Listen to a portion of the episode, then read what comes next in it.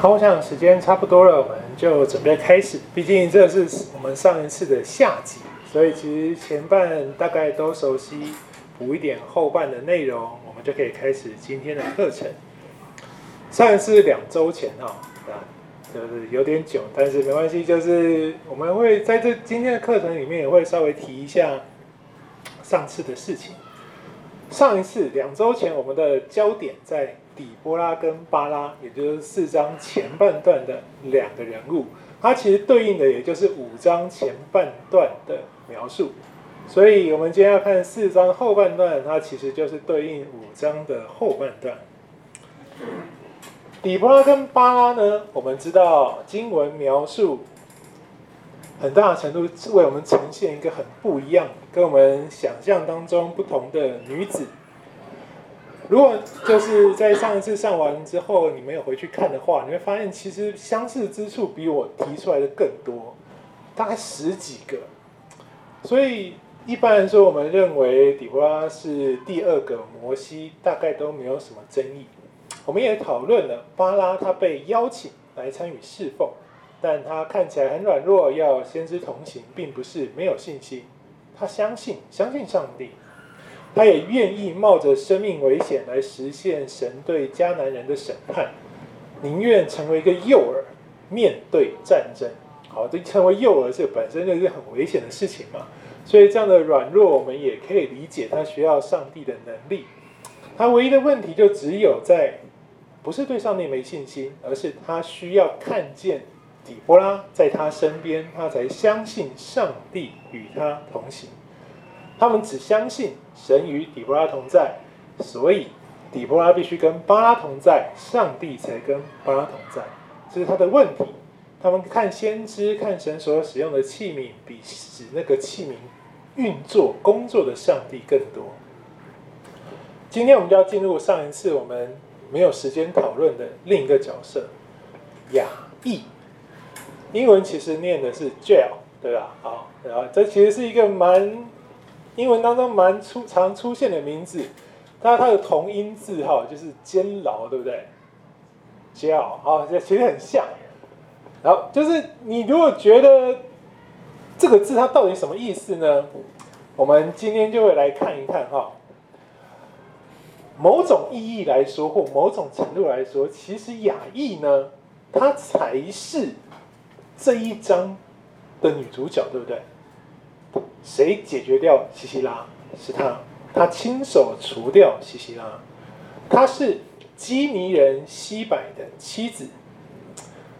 但是呢，我们又发现这个女主角事实上呢，并不完全处在整个四章故事的脉络里头，对不对？这位女子她没有像底波拉接受到上帝的旨意，也没有像巴拉听见底波拉的呼召。他好像没有真正同意他要来为神征战，对不对？这跟我们一般之前提到的士师一个定义有很大的区的区别啊。士师认识神，士师知道他的的呼召，士师被神呼召，士师来做神要他做的事情。这个亚义呢，他做了神要他做的事情，但他知道吗？我们认为他做。是上帝要他做的，原因是我们读了前面，对不对？我们读到哦，巴拉你不去，所以底波拉说你的荣耀将会一个富人，而其实也没讲谁。可是我们看完，我们自己把它连起来，没错，他就是亚义，也的确他就是亚义。但是亚义是被神呼召来执行这个任务的事实吗？不是吧？我们的事实列表没有他。好。他为神做工，他参与在神的计划里头，他成就了以色列的救赎大功，他除掉了西西拉，但是哎，他好像没有在故事的脉络里头，哎，他基本上跟底波拉跟巴拉没有任何接触哦，他是出现在底波拉的预言里头，但是他跟他们没有实际的接触，他在他家，他在他的家里生活，然后在他的家里碰到了西西拉。但至少在许多诠释士师记的嗯文章啊故事里头都好，雅意至少被描述成一个女英雄，对不对？我们教儿童主日学或我们讲故事，我们说你看这个人好勇敢啊，他就把希拉给杀掉了。但是，真的是这样吗？她真的是一个象征勇气、抵抗邪恶的女英雄吗？你看一看他的作为，你觉得真的是吗？有时候我们读起来觉得，好啦，你是为什么？因为你除掉了以色列最大的敌人，对不对？那你做的方式，嗯，没关系啊，你最后做了对的事情，我们就前面都算你对好了。真的可以这样子去解释吗？如果如果雅意的作为跟故事，它不是发生在这个事实时代，基本上雅意做的行为哦，可以说是强烈抵触基督教价值观，甚至当代的文化价值观哦。好，我们看有没有道理？他是一个精心策划的谋杀吗？他这样做可以吗？好，第一个我们。你刚刚读了，你觉得看起来像不像一个刻意误导？呃，有人翻西塞，有人翻西西拉，我把两个翻译都给你看哈。西西拉的奸诈骗子吗？哎，他讲的话好像都嗯有有这可能性哦。好，杨毅打破了古老的待客规则。我们曾经提过那个古代的接待客语的文化，对不对？在一开始第一课的时候，我们说那很重要，那是那个社会当中赖以为生。你要去一个地方，你能活下来，很大的关键就是接待客旅，而且被正确的接待。那个长老啊、执事要在门口去守门嘛，那才能让你去好好的接待啊。他接待了西西拉，基本上他对西西拉是有保护的义务哦。你还记不记得罗德的故事？罗德的故事是罗德他接待天使，天使来他家就什么？我有接待他的义务，你们绝对不能对我的客人做什么。好，这叫接待客人义务，宁愿把自己的女儿拿出去，也要维护那个荣耀、荣誉的那个文化。这罗德是亚伯兰时期的人哈，从那个时期就开始哦，这是士师时期，所以这个文化是一直存在的哦。他利用了这个文化达成了他的目的，哎，他接待他，然后把他给自己把他杀掉。他进来，西西拉进来进到他家，意思就是象征性的接受了这个盟约的保护，所以哎，他就直接毁约，然后把他杀了。然后他利用了西西拉的信任跟他虚弱的身体状况，因为一直逃嘛，逃了很久很累，睡觉。他睡觉的时候就把他打死了。有人来寻求保护，你答应保护他，然后趁他睡了就宰了他。那你们觉得这样可以吗？哎，没关系，他杀的是西西拉可以哦。所以我们的标准会因着角色，因着他是谁而变动吗？纵然在这个人命不值钱的战争年代，这其实也整体来说都不是一个合理并且值得赞扬的行为。那我们说她是一个女英雄，然后我们就理解嘛，因为她迦南人的统治很残酷啊，所以你。用任何方式成为一个拯救者，不管你的手段怎么样，你只要是好的那个目的那一方，就不用太计较他的手段。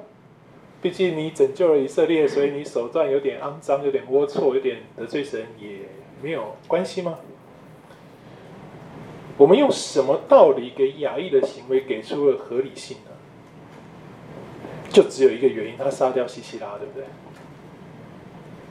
那如果你放到今天，只要我的目的动机是对的，我就可以成为一个好人，我就是个好的英雄吗？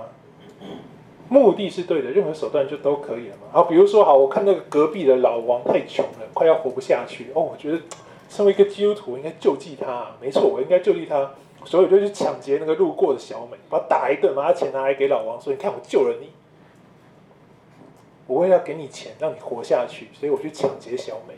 请问这样可以吗？嗯？哎，不行，那为什么他可以？如果我们不在意手段，只在意目的，我刚刚的目的很很重要，我要救济穷人呢，我要当他快活不下去，我要给他钱。我也没多少钱，那我就去抢那个有钱的，劫富济贫。我们的世界很复杂，对不对？是非黑白好像很难找个答案。我自己觉得了哈，当我们灵修、读经、思考的时候，有个原则，就当我们尝尝尝试把我们读到的所得，你实际套用在你自己的生活、你的应用上，你发现出现一些难以调和的矛盾，或者是有一些逻辑的谬误的时候，通常你就要知道，这代表我们读的时候出了问题。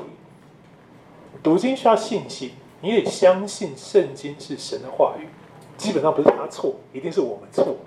所以，当你你如何检视自己有没有读错，就像我刚刚举最简单的例子，你拿去你自己的生活想想看嘛，你能不能这样做？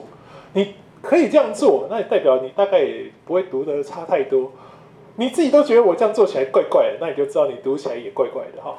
所以，我们今天呢，就需要从这个角度，好好的回头来想一想，来研究一下，真的手段都没有关系吗？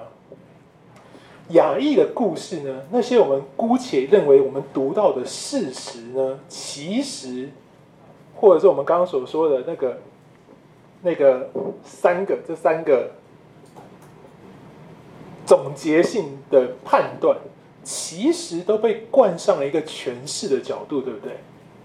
我看这件事情，我以为他在做什么，以及我认为他在做什么。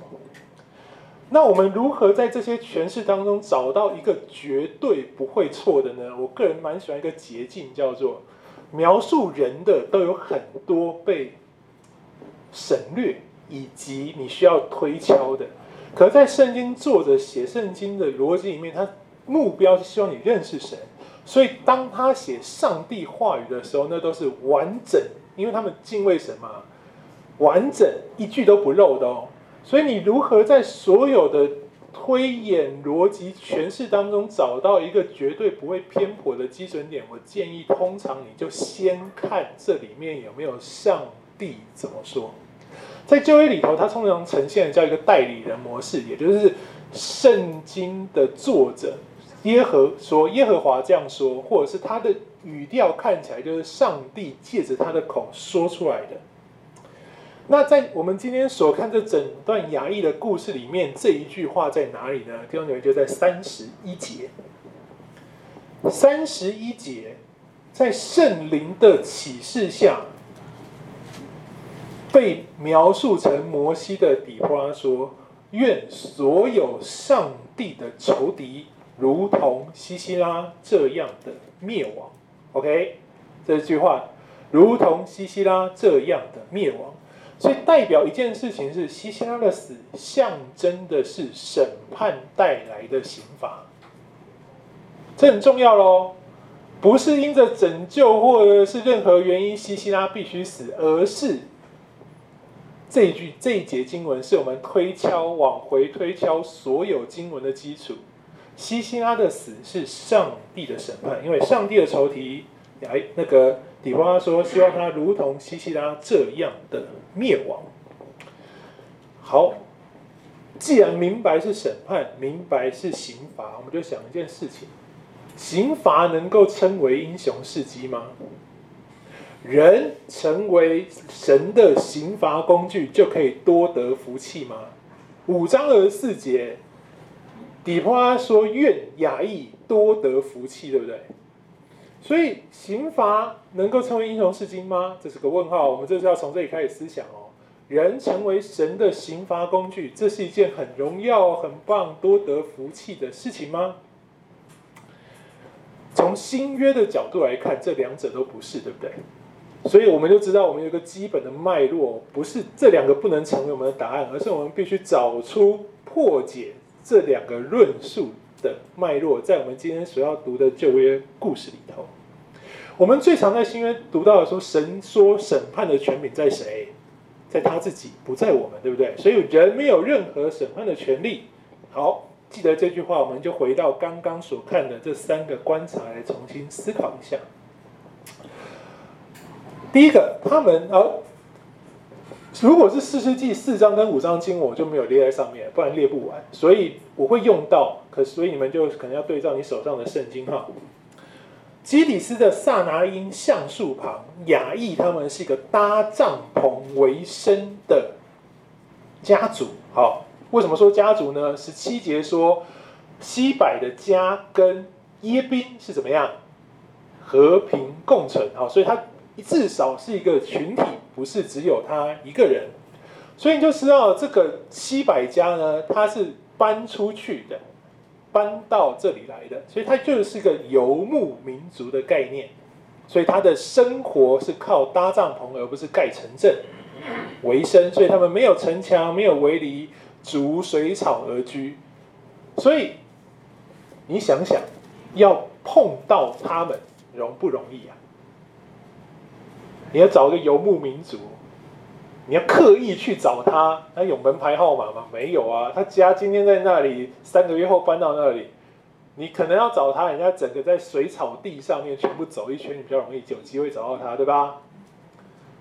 从这个角度来看，那请问西西拉跟亚忆到底是偶遇呢，还是约好相见呢？我们就可以再继续想下去喽。西西拉认不认识亚忆很难说，但是我们可以确定亚忆认识西西拉，对不对？他出去迎接他的时候有说嘛？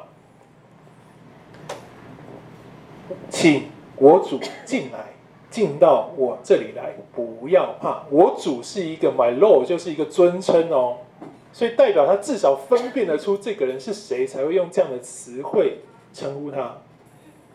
看到他就叫出这个称号，跟看到他叫出名字其实没有差太多。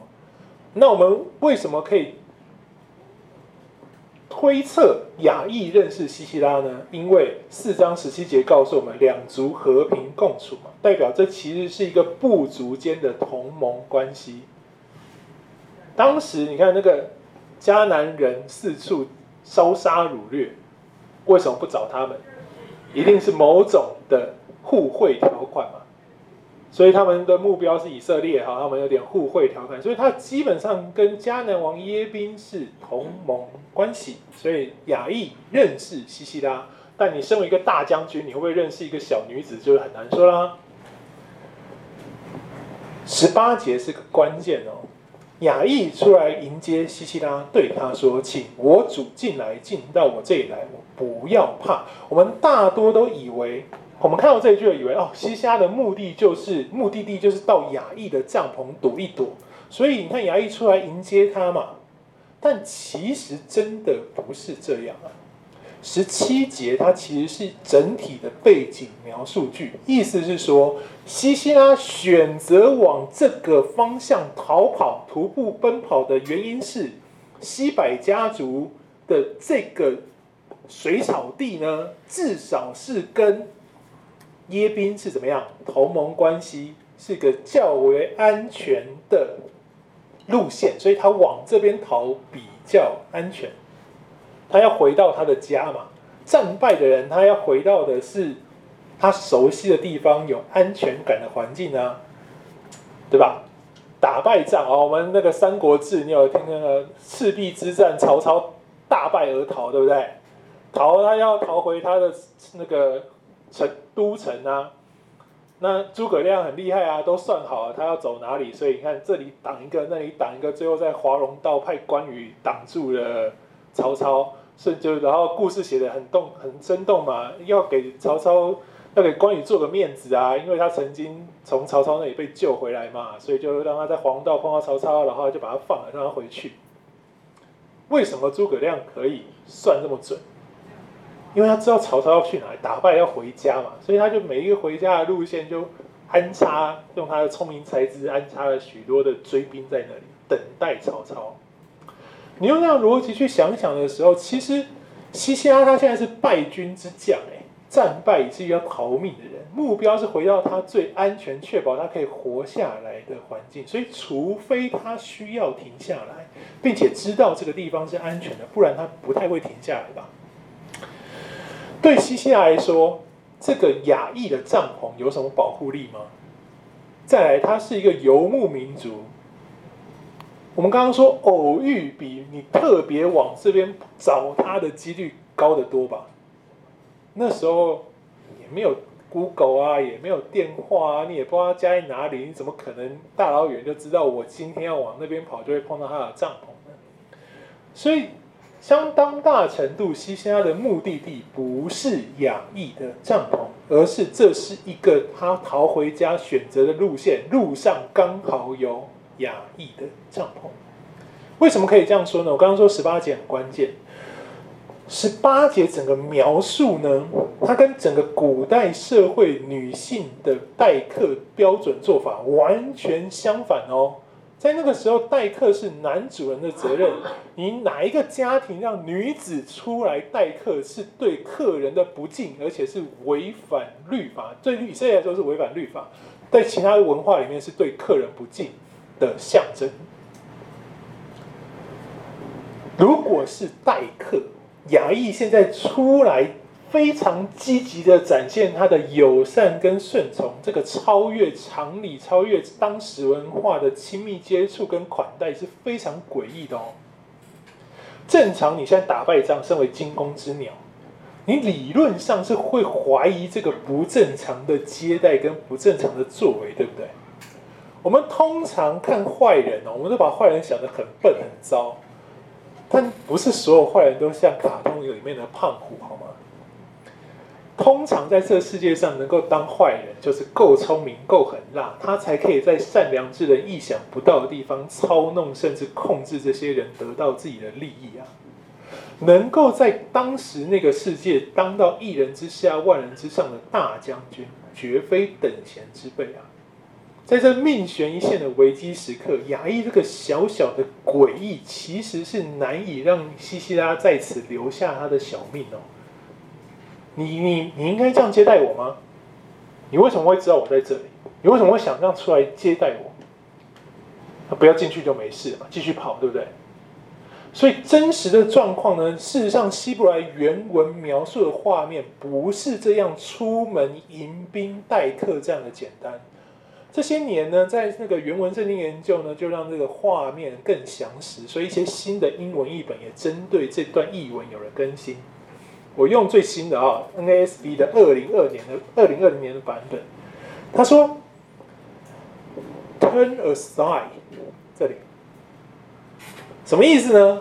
回头，回头啊，我的主，回来我这里，不要怕，停下来，停下来，回来这里和我一起休息。注意哦，这其实都是很中性的词汇哦。”亚裔出去帐篷外见西西拉，然后叫住他，是叫住他说：“哎，回来，回来，回头啊，My Lord，我主，回来我这里，不要怕，回来跟我一起休息。”所以西西拉就回头进入亚裔的帐篷，然后亚裔就用小毯子盖住遮盖 cover 西西拉。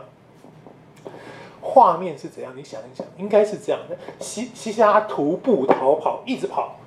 路过了亚裔的帐篷，想赶快跑过去。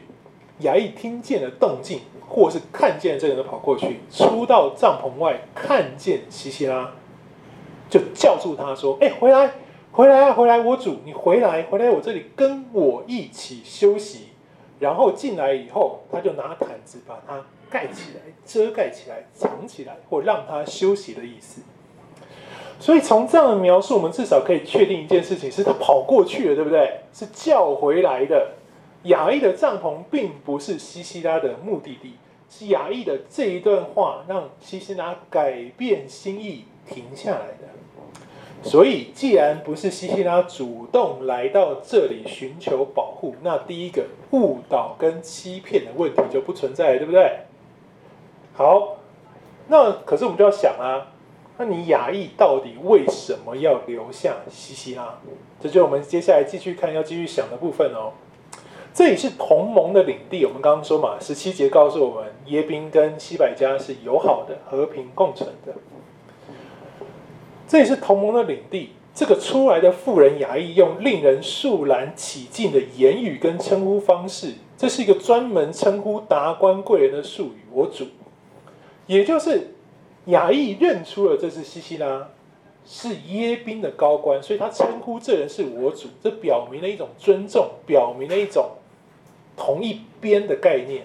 而且这个称呼呢，是西西拉习以为常的称呼。他平常是大将军啊，所有称呼他这句话的人，意思就是承认我服在你的权柄之下，这是一个表示。所以听到这句话会让他放松戒心。某种程度来说，衙役的出声呼唤让西西拉突然觉得这里这个帐篷是让他可以习惯且较为安心的环境。他邀请他进来，所以他就先进去了，看看他要干嘛。毕竟一个富人嘛，一个大家军并不一定会怕一个富人，或许还可以拿到什么他所需要的各样物资啊，所以他就进去了。衙役第一个动作就是拿被子把它盖起来，盖起来就是遮盖起来，或者是让他休息的意思。这是善意的表现，一种或是你可以解读成帮助藏匿的行为都可以。但是我个人觉得比较是善意的表现，就是休息吧，盖住。在长途的逃跑、奔跑当中，好，有一个保暖的机制，有个休息的场所，这让西西拉的戒心就放下了。哦，好，嗯，这个看起来对我没有恶意，这也是西百家的领地，这个人这样对我，看起来是来帮助我的盟友，所以接着西西拉才愿意开口跟雅意求帮助。他说什么？我要喝水。哦得到的回应是更加的美好啦！雅意拿出更有饱足感的牛奶、羊奶、各种奶给他喝，喝完之后再把它盖好，让他可以休息。哇！你想想看那画面，牙医付出了额外的努力，非常热心的照顾西西拉。要水我就给你牛奶。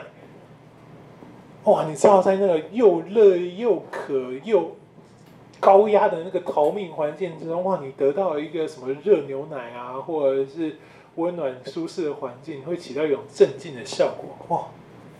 你会觉得这个人真好，对不对？好照顾我，哇，好棒啊！这是久旱逢甘霖啊，就是他乡遇故知，对不对？好，很棒。啊，他就说啊，这对这这种做法对男生一定特别有效嘛。牙医是个女的啊，哇，整个流程就好像我们看起来就。就出于一个编好的剧本，对不对？哦，你看，你看，就是故意让他放松戒心。要杀他之前，先对他好，作假，不够真实。我另有目的，没有跟他说，可不可以？弟兄姐妹，你觉得可以吗？合理吗？我想要杀他，但是我不告诉他，我骗他，不让他知道我要杀他。行吗？哦，不行，那怎么办呢？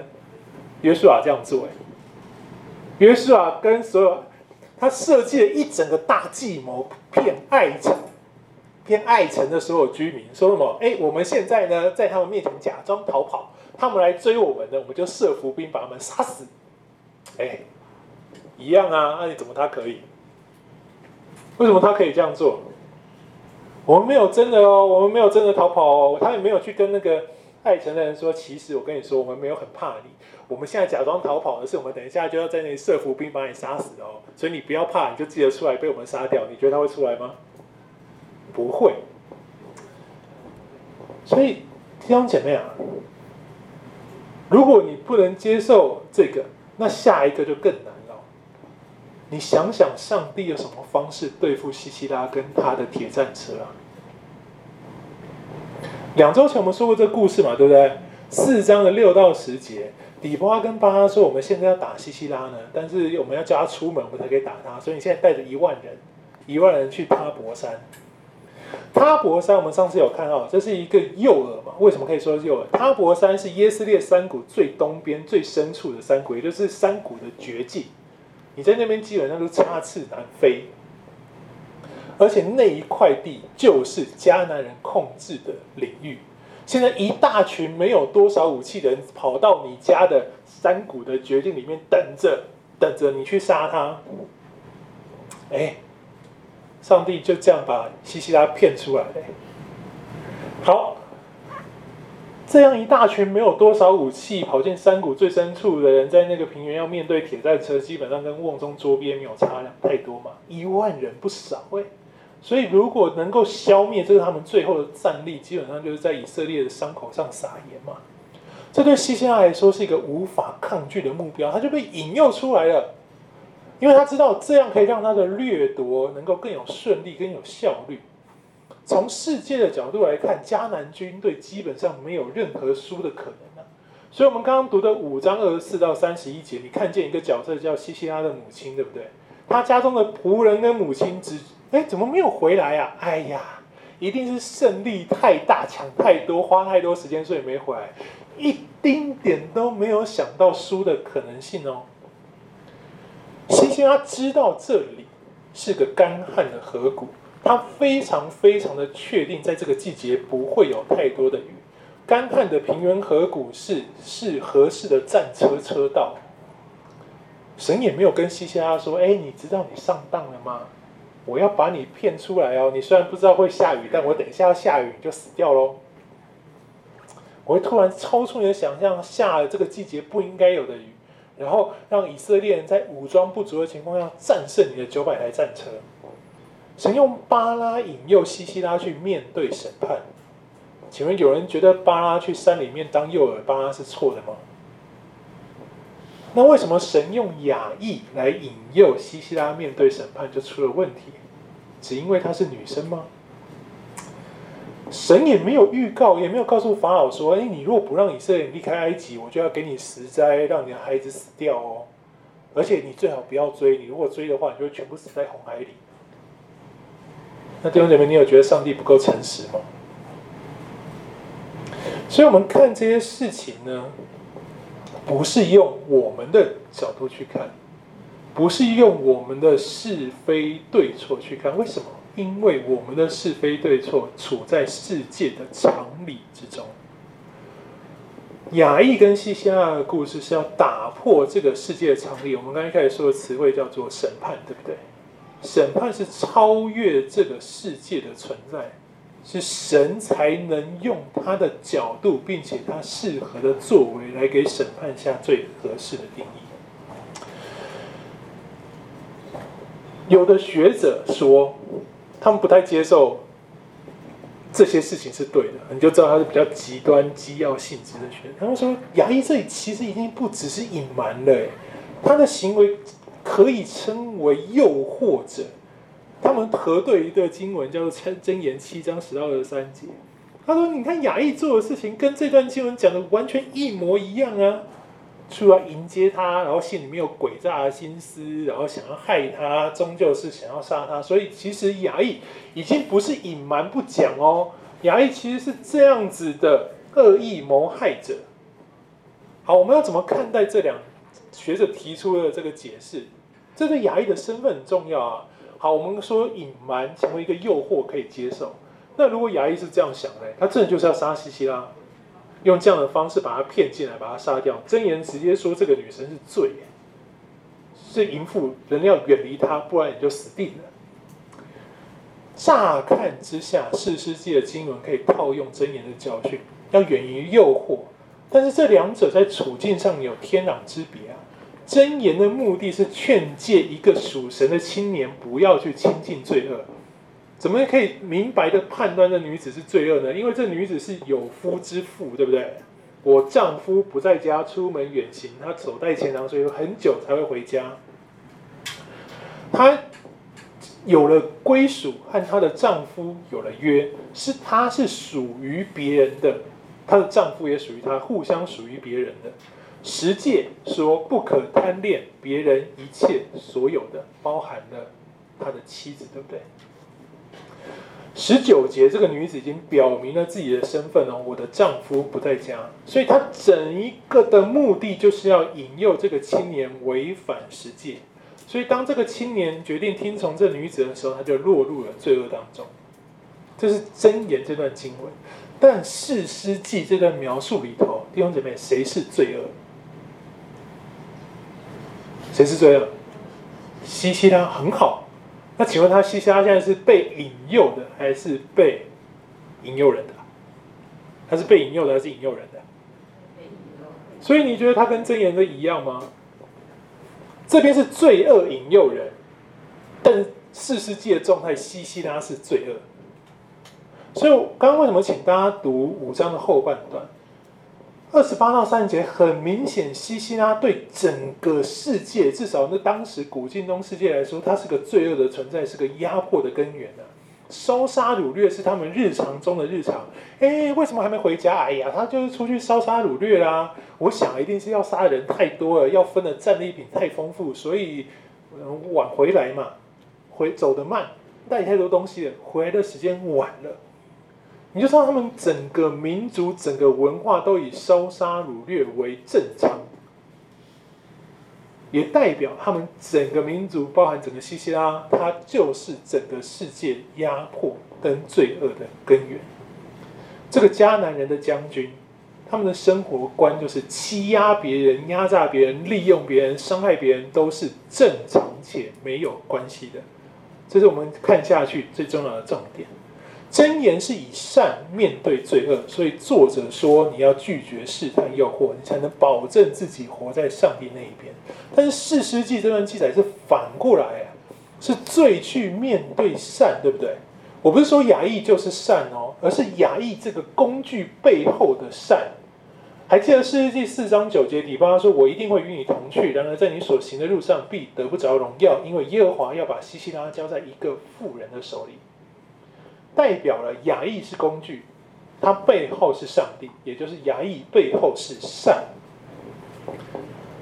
雅意是这个妇人，面对雅意，事实上就等于面对雅意背后的上帝。所以西西拉在面对他的审判，他不是被罪恶诱惑，而是他被找去、被吸引去面对他的审判。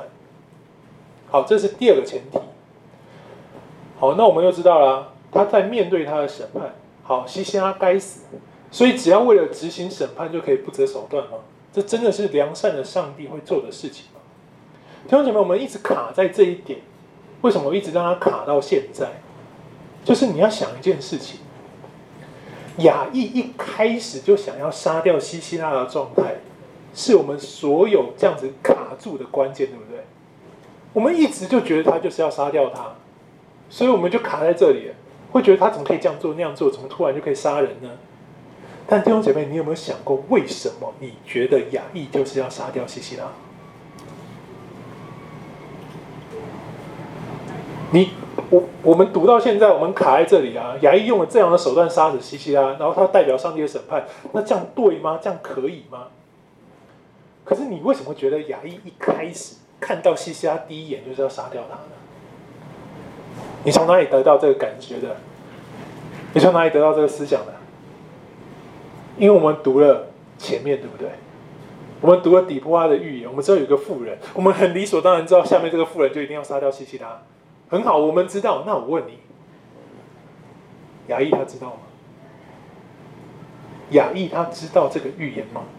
我们看见这个妇人出现在西西拉兵败逃命的路上。我们看见后面，他拿锤子把钉子钉进西西拉的脑袋瓜，所以我们知道雅意就是底波拉预言中要除掉西西拉的妇人。但是雅意自己知道这些事情吗？肯定不知道的。在没有任何通讯器材的数千年前，他一个人和一群人住在荒郊野外的帐篷，他是游牧民族诶，你要找他跟他讲事情都没那么简单的，你还期待他可以有通畅的收讯？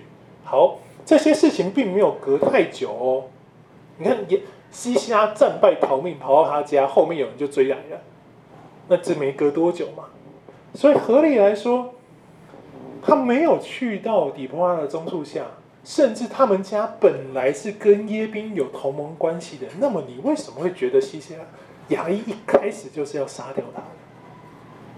其实是我们读起来觉得怪怪，就是我们的假设错误了。我们假定他就知道要杀他，所以一开始就为了杀他铺成一切。可是你从描述剧情上的确如此。我刚刚讲的事实都是经过我们的诠释。我们因为底波拉的预言，我们诠释雅意的行为就是因着他要杀西西拉而做的每一件事情。西西拉就这样像被雅意骗进来杀掉。但如果一切都是真的呢？其实一开始，如果雅意是真的想要帮助西西拉，合不合理啊？我们是同盟哎，我认得你啊，我想要获取这个强大国度的好感，那为什么最后杀掉他了？所以你看，关键就出在这里，他为什么最后杀掉他了？弟兄姊妹，答案是，直到他发现西西拉想要利用他的那一刻，他才转换心意，杀掉他。从那里看呢？好，我们继续看下去哈。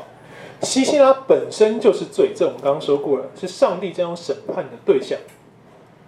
他怎么做事？西西拉看到了机会，巴拉跑到了他伯山，他就想要杀掉巴拉跟跟随他的一万以色列人。然后他面对了大水覆灭的审判，所以你就知道，如果他为恶的心不发动，他就不会面对这个审判，对不对？他如果不想要杀巴拉，他的铁战车跟他就不会在他泊山覆灭，对吧？所以你看一下他受审判的流程，是他看见一个机会，没错，他被这个机会引诱，但他引诱的原因是他为恶的心发动，他想要杀光这一万人，所以他去了，所以他就迎接了。他的审判，同一个故事里面，这是同一个脉络。同样的，当西西拉看到雅意这个女，如果他没有恶意，雅亿会想要杀他，审判会临到他吗？其实不会。所以他的恶意是什么呢？你说这里有没有经文的基础？有，新约告诉我们，人被诱惑，不可说我是被上帝诱惑。因为上帝是不被诱惑，他也不诱惑人。但每一个人注意哦，他被诱惑是因自己的私欲牵引而被诱惑的。私欲既怀了胎，就生出罪来；罪既长成，就生出死来。这就是西西拉的遭遇了。他有了私欲，好，他想要杀掉巴拉跟他的随从们，生出罪来。最近生出就生出死来。那他跟雅意的互动当中。他的罪在哪里呢？弟兄姐妹，神有丰富怜悯的慈爱，人会被导入审判与刑罚，都是自己的私欲推动这个人一路走到最后，走到神的审判台之前，对吧？神一直给普遍的恩典，给怜悯，给机会，让人家可以回头。你一直走到最后，领受你那个灭亡的审判，就代表你的私欲一直推动你走到底。西西拉在逃命，神有没有给他机会？给他逃了，对不对？如果他的私欲不发动，他就还有机会，有机会可以悔改。所以他今天既然死在牙医的帐篷里面，我们就知道他的私欲一定发动了。所以我们就从这个角度来看他做了什么。西西拉的恶意跟他的私欲是什么？欺骗。弟兄姐妹，你觉得他在欺骗什么？他欺骗的点在哪里？好，我们这样想。我举个例子啊，好，弟兄姊妹，请问你，我们都知道现在乌克兰跟俄罗斯在战争，对不对？在哪边交战？哦，那今天在哪里交战？谁赢了？谁输了？谁逃了？谁死了？我们都不知道，对不对？我们只知道我们在打仗，我们知道，OK，好像今天乌克兰赢了，哦，OK，那天好像俄罗斯赢了，可是我们根本不知道到底发生什么事情啊。雅亿没有到基顺河边看着西西拉战败，然后跑赢西西拉，然后回到帐篷埋伏等待这个大将军，没有发生。他是在帐篷里等他，所以他出来，他看到哇，这西沙很辛苦的一直跑啊，似乎有什么事件催促了他。但雅亿不知道原因啊，但是他认识，他也觉得我现在应该要讨好你啊，叶斌很强，你有九百辆铁战车，所以你来，你来，你来这里休息一下。无论你有多忙多累，你过来我这边休息一下。直到什么时候转变了？四章二十节，弟兄姐妹，你看看四章二十节发生什么事情了？西西拉对牙医说：“请你站在帐篷门口，若有人来问你说有人在这里吗？你就跟他说没有。”好，你是牙医，你怎么看这句话？哎哎，等等，你现在跑是跑什么？有人要找你，所以我现在要帮你去跟那个人说什么？没有。如果是你，你现在知道了这些资讯，你会怎么想？哎，糟糕，不妙了，烫手山芋来了，对吧？中文呐、啊，让我们觉得哇，这个西西其实还蛮感恩图报，挺客客气气的，对不对？但是原文没有这个请哦，我们就一样看英文一本就可以了啊。西西基本上是要求，甚至命令雅亿去守门哦，毕竟雅亿称他是我的主。Stand in the doorway，去那里看着，然后有人问我，看你有没有看到我？你跟他说没有，你必须跟他说没有。You should say no。哎，不是拜托喽。现在牙，你是牙医，你现在发现怎么怎么办？哎，糟糕了，我帮他，我救他，说他现在视我为的确他的盟友。西西拉这段话至少让牙医表明了两个牙医原先不知道的事实。OK，你现在你刚刚在跑，你是一个人偷偷摸摸的跑，然后你的有人在找你，你不想被这个人找到，对不对？在我们正常人的逻辑，我是怎么看都像做了亏心事在逃，对吧？在牙医的心中，现在谁会追他？猜猜。在你们的脑海里面，你觉得现在在亚裔，现在是亚裔，你听听他说这段话，你觉得谁在追他？真的吗？你怎么猜得到？你相信以色列人会打败迦南人？他西西拉的妈都不信了，你信？对吧？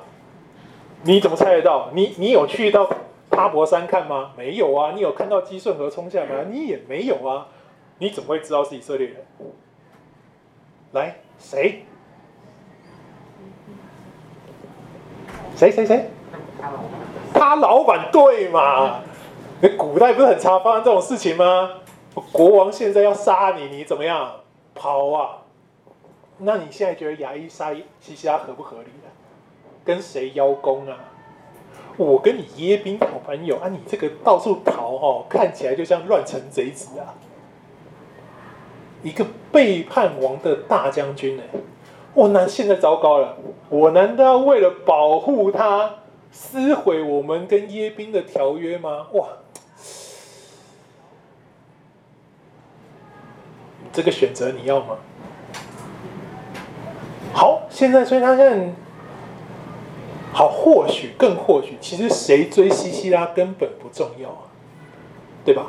一个当世无敌的将军这样跑，肯定一件事情，无论后面是谁，那个是力量比他更大的群体，对吧？你们觉得亚裔他们家是心甘情愿顺服耶宾吗？很好，所以其实最后你猜是谁都没差，真的。但是你可以强调一件事情，就是。后面的力量胜过了西西拉，所以西西拉在逃命，这是亚裔所看见的。现在亚裔被迫听西西拉的命令，去面对这个更强大的力量，面对这个追兵，并且要向这个强大的力量说谎，来保护这个西西拉。那我问你，你要吗？你会做这样的选择吗？西西拉想利用亚裔，也隐瞒了整个过去所发生的事实真相，所以他收到了欺瞒的恶果，这就是他的私欲以及他面对审判的原因。雅意突然在不明就里的情况下，被迫与西西拉的生死画上等号。如果他现在成功的保护了西西拉，骗过了追兵，两个人都能活下来，可是他背后那个更强大的力量，就会这样善罢甘休吗？如果他现在就失败了，那被视为藏匿逃犯、跟西沙为同伙的他，面对这个胜过耶宾的力量，活得下来吗？突然，牙医发现，糟糕了，我们家族以及我存活风险大增啊！我现在是要继续与西西拉同国，还是我现在要转换阵营，投靠赢家的这一边？对不对？你觉得这个思维在他们脑海里面很不容易发生吗？没有啊，还记得他吗？他怎么说？他说：“哎，你们是以色列人哦，我跟你说，我听见你们在大河那一边所做的事情，所有人都融化，我好害怕，所以我现在决定投靠你。”立刻，圣经为我们为了这些类事情已经给了明确的证据。喇合因为这样，他保护了探子，因为他想要投靠。上帝，所以牙医为什么蒙福？他在这一个时刻，在两个阵营当中，他做出了正确的选择。他不是因为成为审判的工具而蒙福哦，他是因为他现在决定弃暗投明而蒙福，跟拉合一样。这是他的信，他相信的方式，所以他可他根本不知道谁打赢，对不对？除直到巴拉出现在他面前那一刻，才知道哦，是你在追他啊。但是他已经决定舍弃他原本跟黑暗在一起的那个选择，准备投向未知的光明。你说这是不是信心？是。知道吗？这一段其实有非常非常多的隐喻，是预表未来我们因信称义得着光明的故事。就像喇合一样，现在他从黑暗的国度走出来，将他的忠诚给了光明的国度，不惜一切代价，决定要讨好那个更有力量的那一边。喇合因为这样受了表扬，那请问他有没有说谎？诶探子跑掉喽！其实他在我家楼顶，他跑掉喽。他也说谎。好，我们现在就来谈这件事情。你看亚义跟喇合，他们都有产生了变化，并且因着这个变化带来隐瞒，对不对？这到底算不算说谎？好，我就问这样问大家啦：你觉得我没有把我真正的想法跟状态告诉你，就是说谎吗？我举个例子。比如说，你今天在路上碰到我，说跟我打招呼说：“哎，嗨，牧师，你今天好吗？”我跟你说：“哎，我还不错哈，谢谢你的关怀，还跟问候。”但其实我昨天睡觉的时候落枕，脖子不能转，但我没有让你看见，你也不知道。结果你没多久以后知道这件事情，你觉得我好不好？我跟你说我还不错。那请问你觉得我有在说谎吗？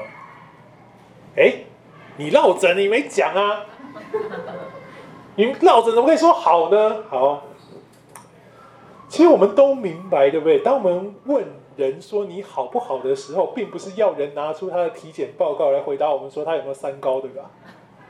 他的，我们问候他不是要知道他的健康状况的细节，我们问候他表达的是关怀跟关心，对不对？一个我重视你的感受的表示，所以我感受到你问候我。我很想让你知道，我非常喜欢你的问候，我也回应你是善意的，所以我跟你说我还不错。纵然我的身体健康不是很好，但我整体觉得我还不错嘛，所以我回答你，我不希望你担心，所以我觉得我很不错。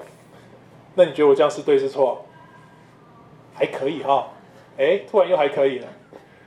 答案并不总是字面上的，对不对？好，我们再举一个例子，假如我最不喜欢。又起好，又起号。我最不喜欢那个那种红色、紫色格子的衣服哈。然后又其实那天就他穿来教会，就问大家说：“哎，你觉得穿起来好看吗？”我说：“哦，天哪，我最讨厌的颜色。”但嗯，没有，又其你穿起来还不错。请问我说谎吗？你今天看起来真美。弟兄姊妹，你你发现了对不对？其实。是不是说谎？是不是隐瞒？不是靠字面你说了什么什么没说，而是最关键的。我觉得说的最好的就是以弗所说这段经文。这样我们不再做小孩子，中了人的诡计和欺骗的法术，被一些邪说之风摇动，飘来飘去。我们反而要用爱心说诚实话。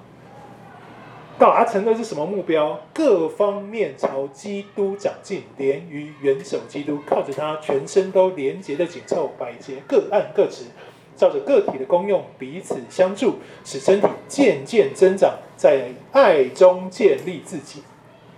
后面二十五节接着说：以上这些事情，所以你们要弃绝谎言，每个人要跟邻舍说诚实话，因为我们是互为肢体。当你们用爱心说诚实话，意思是诚实与否是由爱心认定跟驱动的。再讲一次哦，用爱心说诚实话，这句话真正套用在前面的例子，意思是一个人诚实与否是由爱心认定来驱，而且是由爱心驱动的。换句话说，当你确信你这一句话是因着爱而说，也相符神对于爱的定义，那么这句话在神面前就是诚实话。回到我刚刚所讲的那个例子，你觉得通不通？你爱我，问候我，我爱你，所以我回应你。六七虽然穿我不喜欢的颜色，但因为我爱他，所以我称赞他，对吧？毫无疑问的，我们需要说真话，说实话。但是这个前提是我们明白说真话会给我们带来不便，甚至会对我们有害，甚至是痛苦。我们需要承认错误的时候，我们的隐瞒其实都是为了我们自己的方便，对不对？这有爱的成分吗？没有啊，我们是为了避开痛苦，我们是为了自己的利益跟自己的方便，这没有丝毫的爱啊！所以这绝对是说谎，无论什么内容哦。你就算只抹掉一个字，你是为了自己的益处、自己的方便，避免到自己的痛苦，你不是为爱而去行动的，那么这绝对就是谎言。神绝对按着你所说的审判你。但在我刚刚所说这些特别的条件下，为了爱，你隐瞒大多数，或者是你甚至说出另外一套完全不跟真实有关的话，其实都是一种爱的展现。最实际的例子就是在战争之中，刚刚你所看见的约书亚拉和亚义，他们都没有说出他们心中的想法真相。我要杀掉你们了，我现在要背叛你们了。听到没有？我们。举最大家最熟知的例子，希特勒在杀犹太人的时候，对吧？我们听过多少多少的故事，是太多人用各种的谎言跟各样恶意的欺瞒，帮助犹太人躲过了大屠杀。所以，真正的答案是什么？弟兄姊妹，真正的是这些人的爱心，让他们说的话成为诚实。他们爱这些不曾看过的人，他们为了保护他们，他们宁愿说出那样的话，把自己放在放在同样的风险当中。这就是用爱心说成话。当你用爱去说一件话的时候，神的保守会让它成为真实。那么你所说的、你所做的，它就也成为你在神面前清洁无伪的良心。神是看着你这个清洁无伪的良心来审判你的。你纵然对人是隐瞒，是，但是你的爱心在神面前是真实，这就是神看你清洁无伪的良心。所以回头来看看这整件事情，以及未来我们怎么判断这些谎言。弟兄姐妹，请记得，审判人的永远是上帝。你所作所为所说，你是跟上帝交账，他是鉴察人心的神，你不可能有一丝一毫可以瞒过他的。杀死西西拉的为什么是帐篷钉？是某种程度你就发现这不是预谋杀人，对不对？你要预谋杀人，你会预备一个合适且有杀伤力极强大的武器？帐篷钉跟锤子更像是亚裔随手拿起自己顺手的工具。他们是游牧民族，他们每天要搭支搭建帐篷，不是每天，周期性的要轮换到各个地方。他手边最容易拿到的，他最擅长使用的就是锤子跟钉子。珊迦拿起来是他最顺手那个赶牛的杆子，还记得吗？亚义拿起来的是水手他所擅长使用的帐篷的钉子跟锤子。在四师记这类描述这种劣质非武器的武器，都是要证明这是上帝的所作所为。所以。这是上帝的审判，赶牛的杆子、钉帐篷的钉子跟锤子，甚至大卫的弹弓，都要告诉我们一件事情：都是上帝，而不是我们在做这些事情。所以，请记得，审判是上帝的事情，不是我们的事情。神透过我们，maybe 会成就一些审判，但是你要知道，都是他做的，也都是只有他能做。神用他的力量，使我们在弱点上成为完美，成就他的心意。所以，在里面最后，你要记得，我们要会区分所谓纯粹的叙事，以及可以从中衍生出神学的叙事。雅义的故事它可以是纯粹的叙事，但是它也是可以衍生出神学的叙事。你必须先回到纯粹的叙事去判断、去理解它到底发生了什么事情，然后你才可以衍生出正确的神学。我们不会要你去效法雅意，不会。为什么？举个例子，十二使徒之一的犹大。我们在圣经当中也看见他的存在，我们也看见神的话语、圣经的话语描述犹大的性格。他是一个擅长金融财务的精算师，然后他算好了、评估好了，他觉得出卖耶稣的利益比较大，或是出卖耶稣可以促成他的目标，也就是以色列国的呈现。然后他最后悔改啊，他觉得我用自杀解决所有的问题，还回去嘛。好，我们在讨论犹大这些事情的时候，我们会想把犹大变成榜样吗？不会，对不对？我们不会想效法他。同样的，犹大是姑且这样讲哈，不完全，但是只能这样说了。犹大是促成耶稣神救恩的工具，对不对？他促成这个十字架的审判，让耶稣在上面为我们付出了赎价。衙役也是这个工具。纵纵然我们知道他蒙福是因为他选对了边，他最后选对了弃暗投明。可是他这些作为不代表是我们要效法的对象，好吗？所以我们在学习叙事当中，你就知道这叫现实的叙事，不是你要完全效法的。你要衍生出神学，并且成为你可以效法，并且放在心里面行出合神心意事情的唯一根据。你不能再用属世照做的角度去学习雅意，就是哦，你看我现在就来呀，你来，你来我就杀掉你，没有，这不是这样的。而是你必须在这当中用属灵的角度去看自己。那我们生命当中的西西拉是谁啊？我们的应用不能是现实，我们的应用得是灵性的。那很简单啊，我们生命当中西西拉就是我们自己的老我，对不对？那一个我们明明白白知道他错的，我们读了神的话语，当我们弃暗投明的时候，我们知道。自己所不对的那个我，然后我们看见亚异的故事，我们要学习什么？亚异的故事真正要提醒我们的是，弟兄姐妹啊，没有任何人逃得掉上帝的审判，是这件事情哦。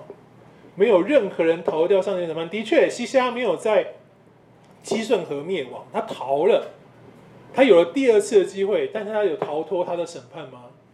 没有。你继续让你的私欲推动。他就结成罪，罪就带来死。你这这一关过了，你以为安全了？我告诉你，下一个去的地方突然就转变成为你的刑罚。这就是亚异的故事要告诉你的：种什么你就收什么。你的罪债只要存在，你在上帝面前就逃不掉。西西拉的死亡，这种死法基本上是一种司法处决，这是跟他罪行相称的惩罚。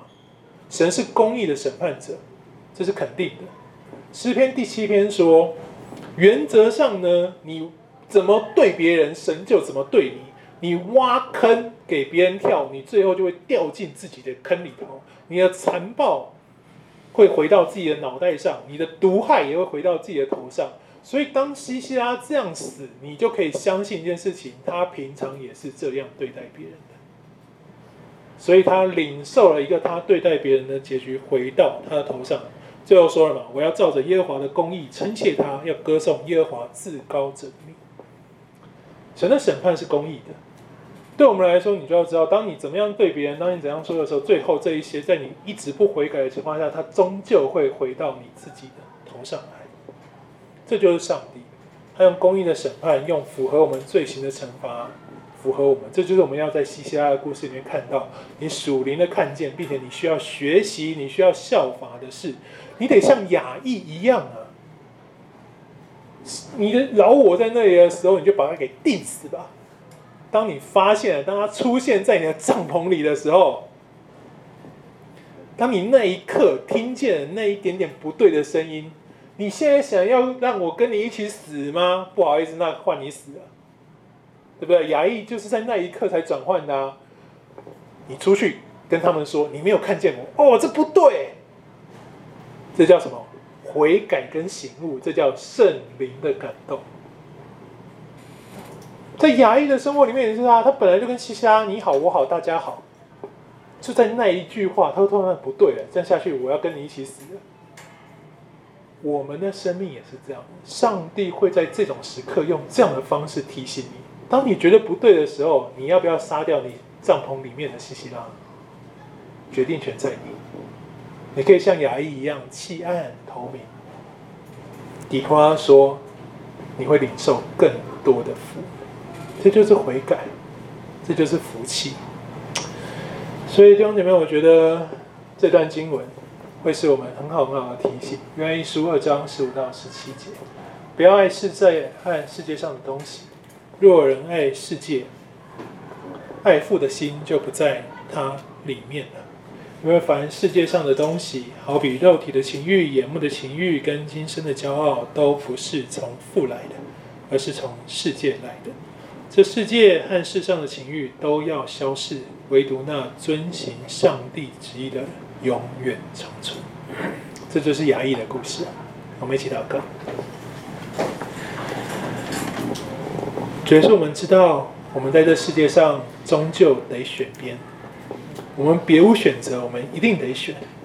我们不是在字面上跟人作战，而是在我们的灵性光景当中，跟我们身后那不断袭击我们、不断纠缠我们的诱惑斗争。只要我们知道，今天我们看见圣灵会感动我们，在一个时刻提醒我们，让我们看见自己的软弱，让我们看见自己的错误，让我们看见。那个我们生命中的敌人，如同咆哮的狮子一样，要寻找可吞吃的人。主啊，求你帮助我们，求你使我们在那一个时刻，我们有勇气，我们有爱心，在神的恩典当中做出最正确的决定。求主将这样的恩典赏在我们未来的每一天。使我们在生命的道路当中，我们是向着主为我们所立的标杆直跑，跑到见主面的日子。谢谢主，祷告奉告我主耶稣基督的名求，阿门。好，今天的课到这边，谢谢大家。啊，那个下礼拜是猜船年会哦，所以下礼拜没有课啊。好。